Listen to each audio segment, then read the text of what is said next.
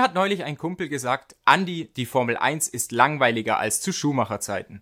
Ich dachte mir, die Aussage, die greifst du doch direkt mal im nächsten Formcheck auf, weil es ein paar Zahlen gibt, die dafür sprechen, aber auch einfach, weil es der Wahnsinn ist, was Red Bull da gerade in der Formel 1 abzieht. Zunächst will ich den Ball aber an euch weiterspielen. Was meint ihr denn? Ist die Formel 1 tatsächlich langweiliger als zu Schumi-Zeiten? Und ich möchte euch dazu eine Aussage von Bernie Ecclestone an die Hand geben. Der sagt nämlich, der aktuelle Erfolg von Red Bull, der gebührt zu 85% Max Verstappen und nur zu 15% dem Auto, also dem Red Bull RB19 selbst. Bernie, der begründet es damit, dass man ja sieht, der zweite Fahrer Sergio Perez, der schwächelt, Verstappen, der eilt dagegen von Sieg zu Sieg. Was meint ihr? Hat Bernie Ecclestone recht? Lasst es mich doch bitte in den Kommentaren wissen. Langweilig oder nicht, ich finde, pauschal lässt sich das eigentlich gar nicht sagen. Das ist eher so eine Gefühlssache. Wenn wir uns jetzt an die Schumacher-Zeiten mit Ferrari zurückerinnern und da beispielsweise ins Jahr 2004 zurückgehen, da hat Schumacher in den ersten 13 Rennen 12 Siege gefeiert. Wenn wir uns an Seb Sebastian Vettels dominante Phase im Red Bull erinnern, 2013 zum Beispiel, da hat Vettel ja neun Rennen in Serie ganz zum Schluss gewonnen. Auch die Mercedes-Jahre, da gab es eine erdrückende Dominanz und jetzt ist eben Max Verstappen im Red Bull dran. Ich finde, man soll es vielleicht gar nicht so auf langweilig drehen, sondern eher so ein bisschen ins Gegenteil und Red Bull und Max Verstappen auch mal applaudieren zu einer, ja, absolut beeindruckenden Siegesserie. Denn ich glaube, man kann sagen, Red Bull ist in der Formel 1 das Team der Superlative, Jetzt äh, seit Beginn der Ground-Effekt-Ära, also im letzten Jahr 2022, 30 Rennen sind bisher gefahren, 25 davon hat Red Bull gewonnen. Von den letzten 19 Grand Prix gab es 18 Red Bull-Siege und wenn wir in diesem Jahr weitermachen, von den ersten 8 Rennen hat Red Bull 8 gewonnen, 6 davon mit Max Verstappen im Cockpit, dazu gab es 7 Pole Positions. Ich finde eine Zahl, die drückt noch mehr aus, wie dominant Red Bull da aktuell unterwegs ist. Max Verstappen, der führt seit dem Grand Prix von Miami, seit der 48. Runde das Feld permanent an. Also in Monte Carlo, in Spanien und auch in zuletzt in Kanada gab es für ihn jeweils Start-Zielsiege. Seit 224 Runden ist Max Verstappen in Führung und es gab in der Geschichte der Formel 1 nur drei Fahrer, die da eine längere Serie hingelegt haben. Ganz an der Spitze steht Ascari mit 305 Führungsrunden in Serie. Ayrton Senna, der hat das ganze Kunststück zweimal hingebracht, also länger als Verstappen in Führung zu sein und auch Nigel Menzel, Menzel sorry, mit 235 Runden am Stück in Führung ist in dieser Disziplin noch vor Max Verstappen. Bernie Ecclestone, der hat's gesagt, 85% Max Verstappen. Wenn wir uns jetzt aktuell den zweiten Fahrer bei Red Bull anschauen, Sergio Perez, ja, der schwächelt schon ziemlich. Dreimal in Serie hat er den dritten Teil der Qualifikation verpasst und in den letzten drei Rennen hat er nur 21 WM-Punkte gesammelt.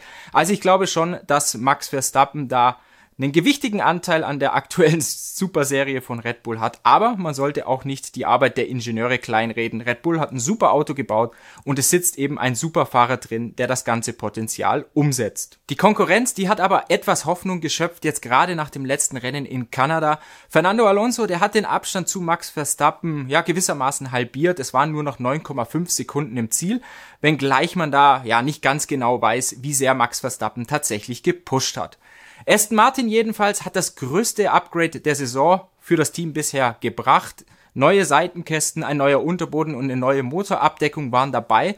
Und so die ersten Eindrücke, die ersten Daten, die sagen den Ingenieuren, dass die Upgrades wirklich eingeschlagen haben und Teamchef Mike Krack, der ist noch ein bisschen vorsichtig, der sagt aber auch, ja, wir bewegen uns in die richtige Richtung, ja, wir haben uns verbessert, speziell auch in den Highspeed-Passagen.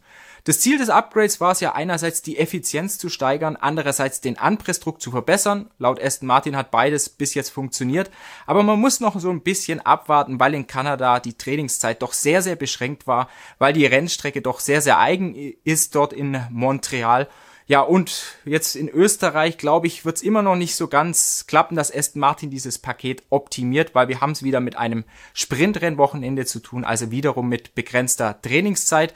Ich denke, wir werden so bis Silverstone, also bis zum übernächsten Rennen abwarten müssen und dann tatsächlich sagen zu können, wie groß der Schritt von Aston Martin mit diesem Upgrade-Paket tatsächlich ausgefallen ist, weil Silverstone ist wieder eine klassische Rennstrecke mit langgezogenen, mit schnellen Kurven und da hat ja Aston Martin, wenn wir uns jetzt an Barcelona erinnern, doch beträchtlich geschwächelt.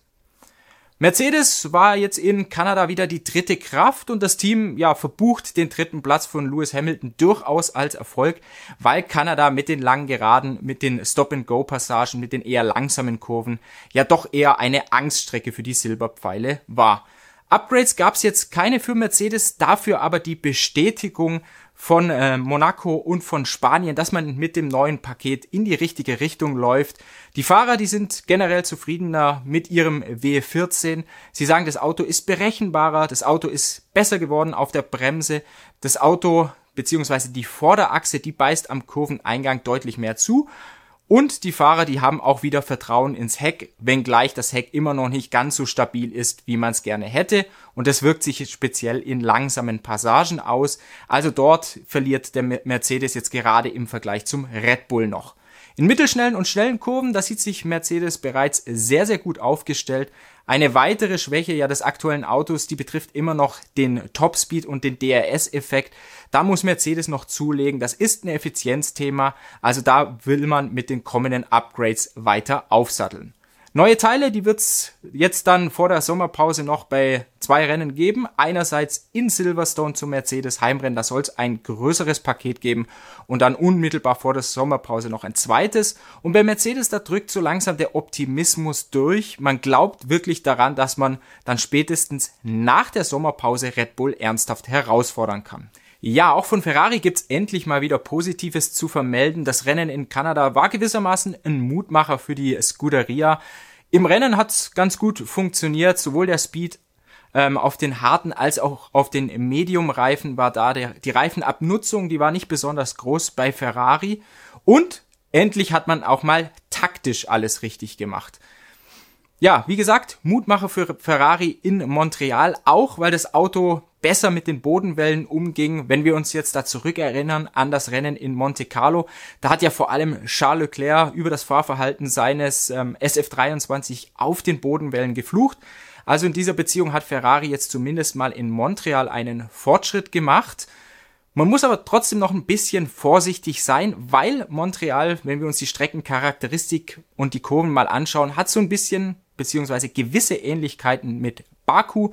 Auch in Baku war Ferrari schnell. Ihr wisst ja, Charles Leclerc hat dort am Sprintrennwochenende zweimal die Pole Position gefahren. Auch in Baku hatte Ferrari jetzt nicht übertriebene Probleme mit der Reifenabnutzung.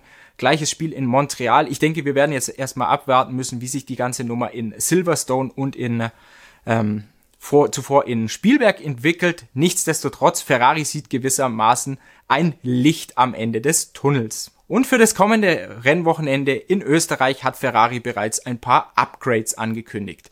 Upgrades beziehungsweise neue Teile, die wird es auch bei Alpine geben, beziehungsweise die gab es bei Alpine. Das Team verfolgt ja so ein bisschen die Politik der kleinen Schritte, also immer kontinuierlich neue Teile zu bringen. In Kanada war das mit einem neuen, mit einem effizienteren Heckflügel der Fall und auch an der Hinterradaufhängung hat man da so ein bisschen rumgedoktert. In Österreich, also jetzt äh, in der kommenden Woche, wird man direkt wieder mit einem neuen Frontflügel nachlegen, was man da so hört. Und Alpine in Kanada war es jetzt auch wieder gewissermaßen so, beziehungsweise durch die Strategie ist man ja ein bisschen zurückgefallen, aber man fährt so, ja, gewisses, ein einsames Rennen hinter den vier Top-Teams und vor dem restlichen Mittelfeld, was sich auch in der Weltmeisterschaft widerspiegelt. Alpine deutlich hinter Ferrari zurück, andererseits aber auch deutlich vor McLaren und McLaren, die wollen da aber demnächst sehr, sehr stark aufholen und Alpine zumindest mal Konkurrenz machen. Ja, kommen wir doch direkt auf McLaren zu sprechen Österreich und ähm, England die nächsten beiden Rennen. Da will McLaren seine große B-Version ausrollen in zwei Schritten. Die erste Portion, wie gesagt, in Spielberg, die zweite dann auch zum McLaren Heimspiel in Silverstone. Teamchef Andreas Della, der hat bereits in den letzten Wochen gesagt, da wird sich sehr, sehr viel verändern. Alle aerodynamischen Oberflächen mehr oder weniger anders sein. Also der McLaren wird auch sein Gesicht deutlich verändern, optisch anders aussehen. Deshalb spricht der Teamchef auch von einer B-Version. Und wenn wir uns jetzt an das Rennen in Montreal zurückerinnern, da wäre McLaren eigentlich ein Punktekandidat gewesen. Sowohl Lando Norris als auch Oscar Piastri waren schnell, Aber McLaren hat sich das Wochenende gewissermaßen selbst verhagelt. Piastri mit einem Fehler in der Qualifikation, der jetzt nicht gravierend war, aber er hat das Auto in die Mauer gesteckt. Nichtsdestotrotz, die Startposition war jetzt nicht schlecht. Bei Lando Norris kam dann im Rennen eine Strafe dazwischen für unsportliches Verhalten. Und McLaren und Kanada, vielleicht kann man es dann so abhaken. Das passt jetzt in den letzten Jahren nicht wirklich zusammen. Seit 2014 hat McLaren in Kanada keinen WM-Punkt mehr eingestrichen. Kommen wir auf die beiden Ferrari-Kundenteams zu sprechen, die ja gewissermaßen eine gegensätzliche Entwicklung in diesem Jahr nehmen. Alfa Romeo schlecht auf eine Runde, dafür besser im Rennen. Jetzt speziell in der Qualifikation riesige Probleme für den Schweizer Rennstall, also für Alpha sauber. Bis jetzt hat es nur ein Fahrer geschafft, einmal in den dritten Teil der Qualifikation vorzudringen. Das war Valtteri Bottas in Miami. Ansonsten haben sowohl Bottas als auch Guanju Zhou meistens schlechte Startpositionen und schlechte Startposition bedeutet eben Verkehr. Man muss sich nach vorne arbeiten. Das ist in der aktuellen Formel 1, wo es ja wieder schwerer wird zu überholen, eben eine, keine einfache Aufgabe. Bei Haas, wie ich es gesagt habe, das Gegenteil der Fall gut auf eine Runde. Man könnte sogar für ein Mittelfeldteam sagen, sehr, sehr gut auf eine Runde. Aber dafür im Rennen, da geht's einfach nur rückwärts für Nico Hülkenberg jetzt in Montreal wieder gesehen. Hülkenberg selbst sagt, für uns ist das Rennen eine Einbahnstraße, aber eben nicht nach vorne, sondern eben nach hinten. Und Haas hat eklatante Reifenprobleme, ich glaube, das kann man sagen. Und diese Reifenmiserie, die hängt vor allem damit zusammen, wie die Ingenieure das Auto einstellen müssen.